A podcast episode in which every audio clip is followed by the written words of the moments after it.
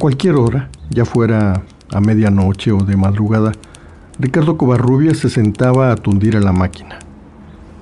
Miguel, su hijo, era un niño y le preguntaba cosas. Por ejemplo, le preguntaba, ¿quién es ese tal Víctor Hugo? Alrededor había libros, libros, libros, más de cinco mil volúmenes. Miguel seguía preguntando. Jugaba, pero no con una pelota. Jugaba a imaginar. Jugaba con palabras.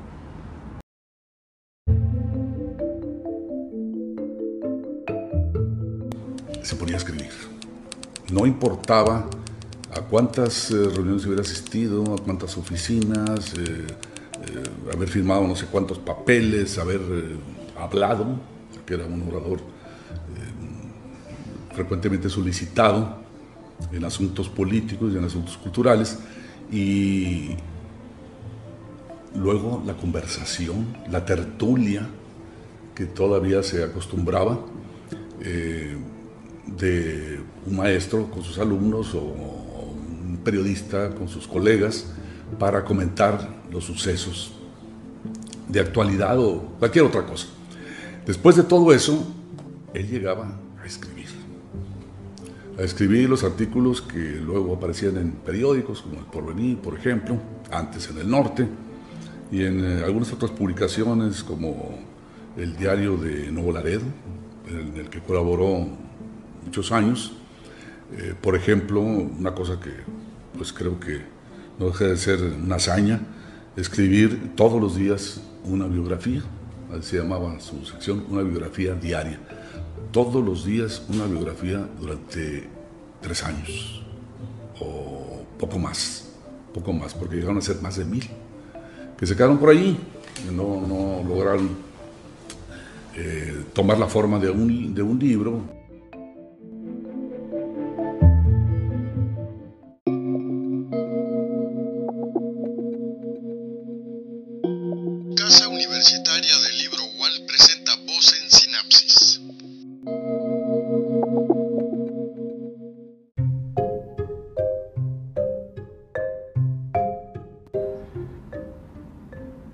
Calor, el sonido y el olor de la imprenta signaron rotundamente la infancia y la juventud de Miguel Covarrubias. Aquel niño no tenía más opción que la de convertirse tarde o temprano en un joven poeta, editor y ensayista.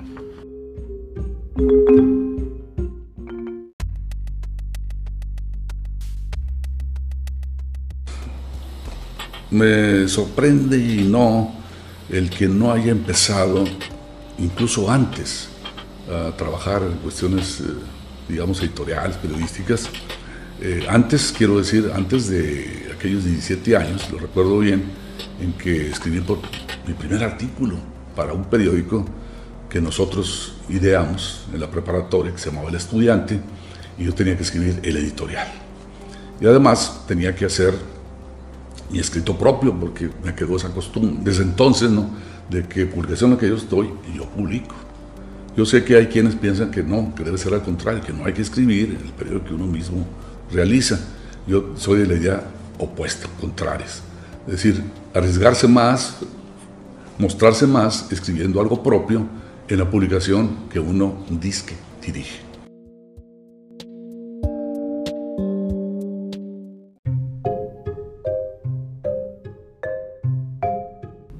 Aunque es probable que no llegue a ser recordado como un deportista, Miguel Covarrubias eh, vivió la emoción del béisbol en algún momento, pero aprovechó la oportunidad para rendir homenaje una vez más a la poesía mexicana.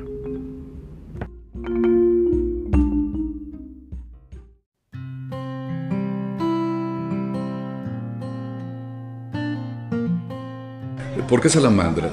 Porque estaba fresca la aparición de una obra de Octavio Paz, Salamandra. Eh, la poesía de, Octavio Paz incidiendo en la integración de un equipo de, de, béisbol o de softball. Eh, es que este equipo eh, surgió en la preparatoria 16 y allí tocó que estaban concentrados una serie de profesores, eh, pues muchos involucrados con la literatura, varios o muchos eh, ligados a la Facultad de Filosofía y Letras, primordialmente. De modo que no, fue nada sorpresivo que, este equipo tuviera un, nombre que a lo mejor la mayoría no entendía por qué, ¿verdad? Pero para una persona de mediana instrucción, pues era claro, Pues sí, ahí hay poetas o hay lectores, ahí hay gente involucrada con la literatura, con la enseñanza de la literatura, pues es lógico que pues, no puedan olvidarse de Octavio Paz y entonces lo metan no tan de contrabando en, la integración de un equipo de, softball. Y luego después, el Instituto de Artes, pues también los, eh, algunos de los profesores y algunos de los trabajadores técnicos dijeron, bueno, ¿y nosotros por qué no? Podemos integrar un equipo. muy bien, se formó el equipo y el primer nombre que alguien propuso y que se votó fue el de los poetas.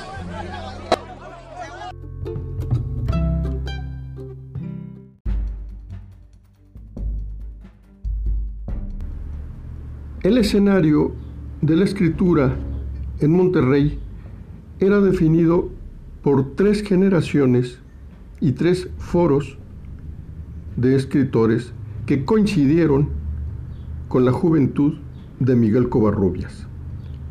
Catarsis, Apolodionis y Vida Universitaria. Estos tres espacios eran apoyados por una generación de pintores encabezada por Gerardo Cantú, Guillermo Ceniceros y Armando López.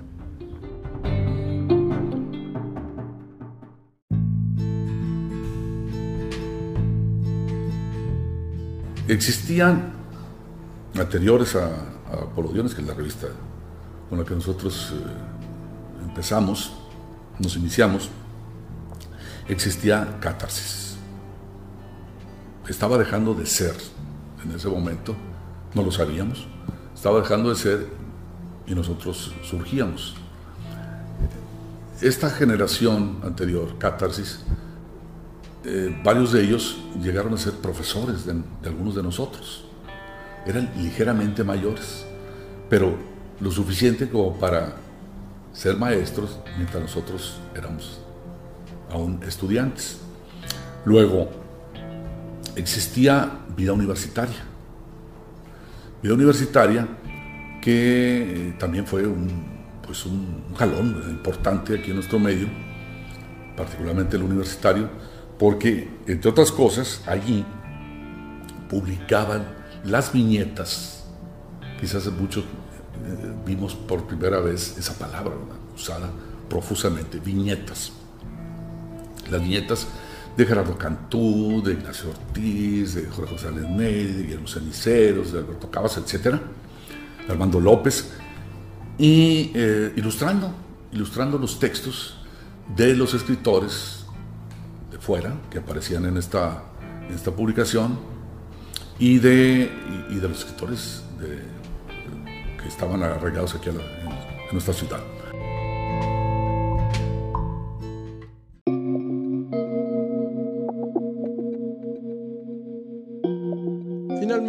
Miguel Covarrubias aborda con este pequeño boceto la cuestión del consumo, la circulación y la crítica de la obra literaria.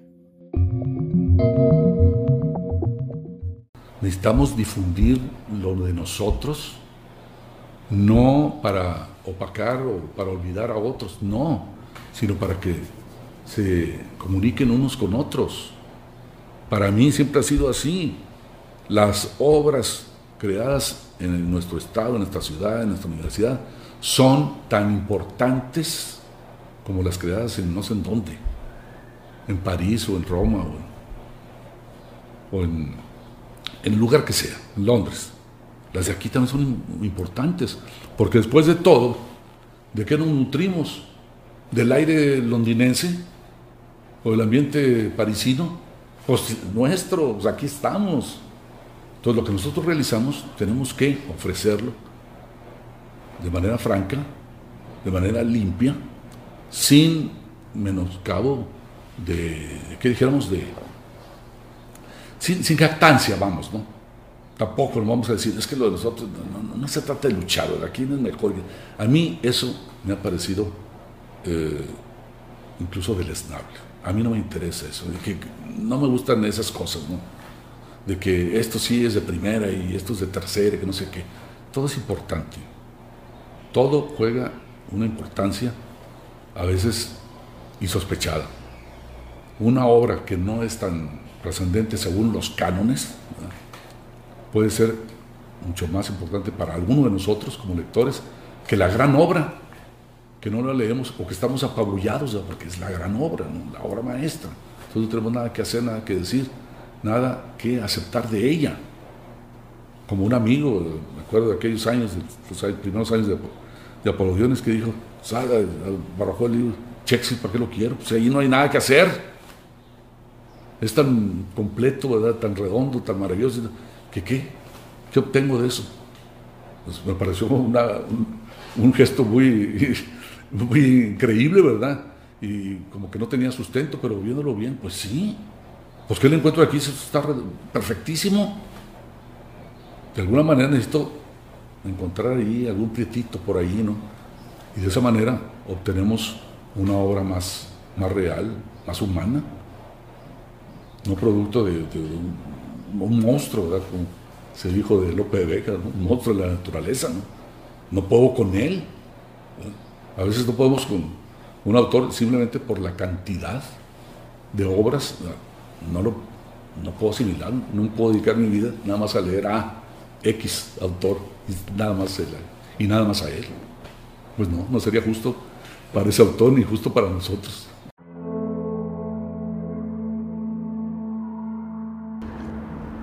A cualquier hora, ya fuera eh, medianoche, eh, de madrugada, Ricardo Covarrubias se sentaba a tundir a la máquina. Miguel, eh, su hijo, estaba ahí, despierto todavía, y le preguntaba cosas. Le preguntaba, por ejemplo, ¿quién es este tal Balzac, Víctor Hugo? ¿Qué hacen? ¿De dónde son? Hoy Vista en perspectiva esa escena, eh, nos queda muy claro que la vida de Miguel Covarrubias constituye una sumatoria de creatividad, inteligencia y talento.